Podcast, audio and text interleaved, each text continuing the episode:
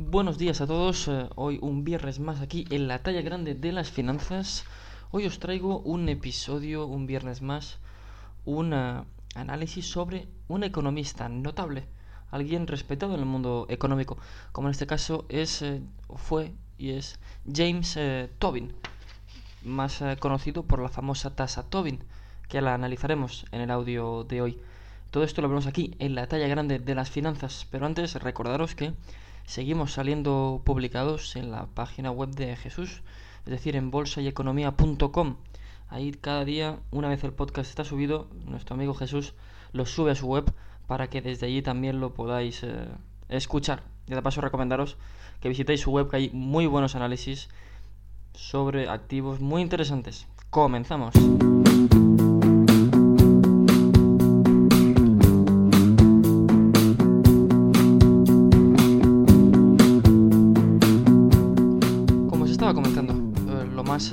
De James Tobin fue la famosa tasa Tobin, ¿no? Pero antes vamos a hacer un poquito de biografía, algo de Wikipedia. James Tobin nació por allá 1918, exactamente el 5 de marzo de dicho año, en eh, obviamente Estados Unidos, Illinois. Su madre era una trabajadora social y su padre director de un equipo, bueno, de la Universidad de Illinois del equipo deportivo, ¿no? Su adolescencia estuvo marcada por la Gran Depresión de los años 30 en la bolsa americana especialmente y luego en una entrevista que dio para New York Times una vez recibió el Premio Nobel de Economía en 1981, citó una frase que, le, que fue su inspiración para el estudio de la economía, que quizás pueda ayudar a muchos de vosotros. Él indicaba, leo textualmente, era fácil interesarse en la economía, porque estaba claro que las cosas que estaban mal en el mundo tenían mucho que ver con la economía. Tal cual. Nuestro amigo James Tobin murió el 11 de marzo de 2002, con 84 años. Segunda mitad del siglo XX fue uno de los grandes economistas. La influencia que tuvo básicamente fue la, ma la macroeconomía y luego en 1981, dado todo el trabajo que hizo, recibió ya el premio Nobel por su análisis sobre los mercados financieros y las relaciones con las decisiones de gasto, empleo, producción y precios le hizo sobre todo contribuciones muy importantes a la demanda de cartera y a la teoría de la valoración de activos, que eso es muy importante cuando queremos hacer alguna inversión, especialmente cómo valoramos un activo, si está o no suficientemente ponderado para nosotros ya poderle atizar, ¿no? Como le llaman algunos, que sería meterlo en, en, car en cartera. Sus aspectos ya biográficos, ¿vale? ganó una beca académica para la Universidad de Harvard en 1935. Un año siguiente conoció las teorías del economista británico nuestro amigo Keynes, que ya lo hemos visto en podcasts anteriores, y acababa de publicar pues la teoría general de empleo, el interés y el dinero. Este libro influyó en este economista que le marcó su línea económica y la crítica a la economía clásica, ¿no? Obtuvo sus tres grados académicos de la Universidad de Harvard, licenciatura en 1939, maestría año siguiente y doctorado en 1947. Sirvió la Segunda Guerra Mundial, se alistó en la Marina para, tras el ataque a Pearl Harbor en 1949, 1941, perdón, y allí conoció al futuro secretario de Estado Cyrus Baines y al novelista Herman Wouk, autor de El motín de Kane. Es interesante recordar, que eso es importante, que en el momento del ataque japonés se encontraba en Pearl Harbor el cineasta John Ford, que captó las eh, imágenes que ayudaron a incentivar la participación de Estados Unidos en la guerra. Entonces, ¿por qué digo todo esto? Más que nada porque durante cuatro años nuestro amigo James Tobin fue oficial de guerra y participó en operaciones navales allá en el, Atlántico y Mediterráneo. Y ya volvió en 1945 a Harvard para terminar el doctorado. Allí se quedó ya hasta 1950. Pero una vez visto ya sus aspectos biográficos, vamos realmente a la materia. Vamos a ver cómo, qué aportes ha tenido a la teoría económica nuestro amigo James Tobin.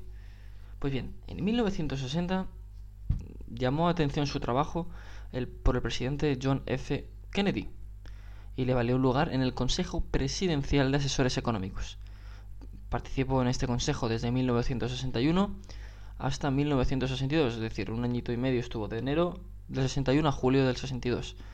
Estuvo junto a otros grandes pensadores económicos. El informe que él escribió junto a otros pues, fue una declaración fundamental de la política económica y de la política que dominaría el discurso público hasta finales de los años 70. Este consejo, pues obviamente lo que hacían era básicamente recomendar los objetivos de pleno empleo, una mayor competencia y una más rígida pues, aplicación de la legislación de antimonopolio que se estaba intentando llevar a cabo en ese momento. James Tobin desarrolló grandes eh, e importantes aportes, especialmente para el estudio de los mercados financieros, y elaboró teorías para explicar cómo los mercados financieros pueden afectar al el consumo de la gente y de esta forma las decisiones de inversión que estos agentes toman. A diferencia de la escuela monetarista, Tobin argumenta que no podemos predecir el efecto de la política monetaria sobre la producción y el desempleo, simplemente por conocer el tipo de interés o la tasa de crecimiento de la oferta del dinero. Para Tobin, la política monetaria tiene un efecto, dado que afecta obviamente a las inversiones de capital, ya sea en, en equipo, en bienes de consumo, etc. Pero, aunque las tasas de interés sean un factor muy importante en la inversión del capital, él considera que no existe una relación directa y exclusiva entre la tasa de interés y la inversión. Siempre se indica que si subimos tipo de interés, esto lo que hace es que mengua la inversión, ya que el coste del dinero es más alto. Y por tanto, a la hora de querer pedir un préstamo, nos van a requerir un tipo de interés que te vamos a tener que devolver más dinero. Por tanto, es más costoso, por tanto, desincentiva la inversión. Él no indica que haya esta relación directa. Dice que hay factores de riesgo propiciados por la especulación que alteran la dinámica de la economía real en el corto plazo. Este es el aspecto clave de su pensamiento, bajo mi punto de vista, claro. La especulación, porque de ahí es donde sacará la tasa Tobin. Introdujo el concepto Q de Tobin como una medida para predecir si la inversión de capital aumentará o disminuirá. Esta Q es el cociente ¿vale? entre el valor de mercado de un activo y el coste de reposición. ¿vale? Es esa división.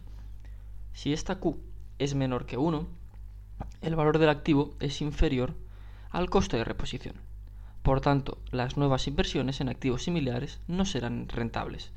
Si por otro lado la Q es mayor que 1, es una señal que para una mayor inversión en este tipo de activos sí que habrá una rentabilidad positiva, o mejor que la que se obtiene hasta entonces.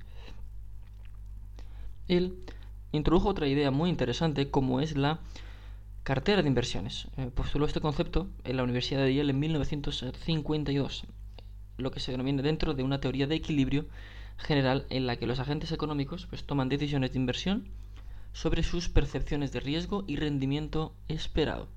Estas decisiones que pueden ser puramente monetaristas, ¿no? Tiene un impacto real directamente en las decisiones de consumo. Y lo veremos ya la semana que viene en un podcast que no sé realmente qué día lo voy a sacar, pero sí que lo tenemos la semana que viene, que es analizar el modelo CAPM, ¿vale? El KPM de, inversión, que es la llamada selección de eh, portafolio, selección de cartera. Con, esto, con todo esto, replanteó los mecanismos de transmisión de las políticas monetarias y fiscales, añadiendo el efecto de estas políticas sobre los mercados financieros. Además, argumentó que los mercados financieros generaban distorsiones que afectaban a la cadena productiva y obviamente a los planes de las empresas, aunque tengan información completa, claro. Estas distorsiones desataban eventos con persistencia en el desempleo, provocando situación de desempleo involuntario, y él indicaba que con esto que nunca se podía dar el caso de un desempleo involuntario. Nadie quería estar en el paro porque sí. Y ahora ya vamos a su aspecto clave, como es la tasa Tobin. En 1971, tras el colapso del sistema Bretton Woods, James Tobin propuso un impuesto sobre la conversión al contado de divisas. El impuesto estaba destinado a penalizar las transacciones de corto plazo que tienden a ser meramente especulativas y que afectan la estabilidad financiera de los países. Impuesto que se conoce como, correcto, la tasa Tobin. Recordemos que Bretton Woods obligaba a cada país a mantener una política monetaria anclada a un valor fijo en términos de oro. Una vez quebró este, este sistema, Tobin consideró los riesgos que los movimientos especulativos, ahora liberados del anclaje del oro, tendrían sobre la estabilidad financiera. Con un dólar convertido en moneda de reserva, el vuelco hacia la economía financiera sobre la economía real era solo cuestión de tiempo. Treinta años más tarde, 2001, fuertes crisis financieras de la década de los años 90 incluso la crisis mexicana, 1994, asiática, 1997-1998, crisis rusa, brasileña, 1998-1999, Tobin resumió su idea en lo siguiente, y lo que os voy a indicar ahora es un eh, texto propio suyo que voy a ir citando textualmente. El impuesto a las transacciones en moneda extranjera fue ideado para amortiguar las fluctuaciones de los tipos de cambio. La idea es simple. En cada cambio de una moneda a otra, la aplicación de un pequeño impuesto, digamos un 0,50%, del volumen de transacción. ¿Qué ocurrirá con esto? Alejaría a los especuladores ya que muchos inversores invierten su dinero en moneda extranjera, sobre una base de muy corto plazo. Si este dinero se retira de súbdito, los países deben aumentar drásticamente las tasas de interés, que sigue siendo atractiva para los especuladores. Sin embargo, el movimiento de estas transacciones de alta frecuencia es desastroso para la economía nacional, y eso ha quedado demostrado en los años 90 con la crisis indicadas anteriormente. Este impuesto devolvería cierto margen de maniobra a los bancos emisores en los países pequeños y sería una medida de contraataque a los dictados de los mercados financieros. Esto es la idea que él dejaba. Ya se ha demostrado que tampoco funcionó la, tasa Tobin porque limita mucho la operativa, se pierde gran liquidez. Porque esto ya es una idea que tengo, obtengo yo de esto, de estar día a día tras los mercados.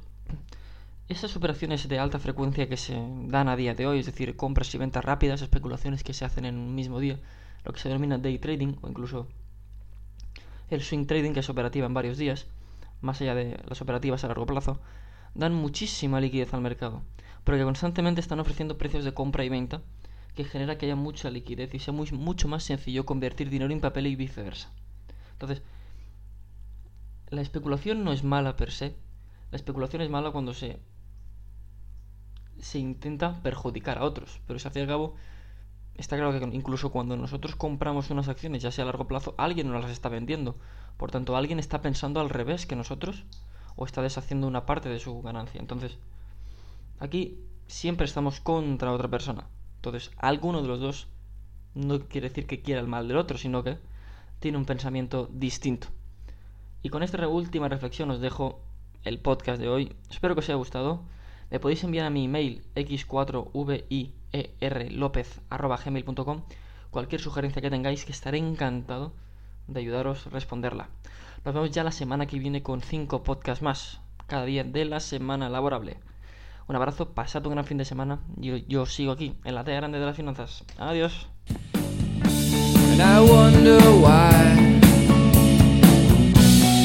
People are fighting for the right.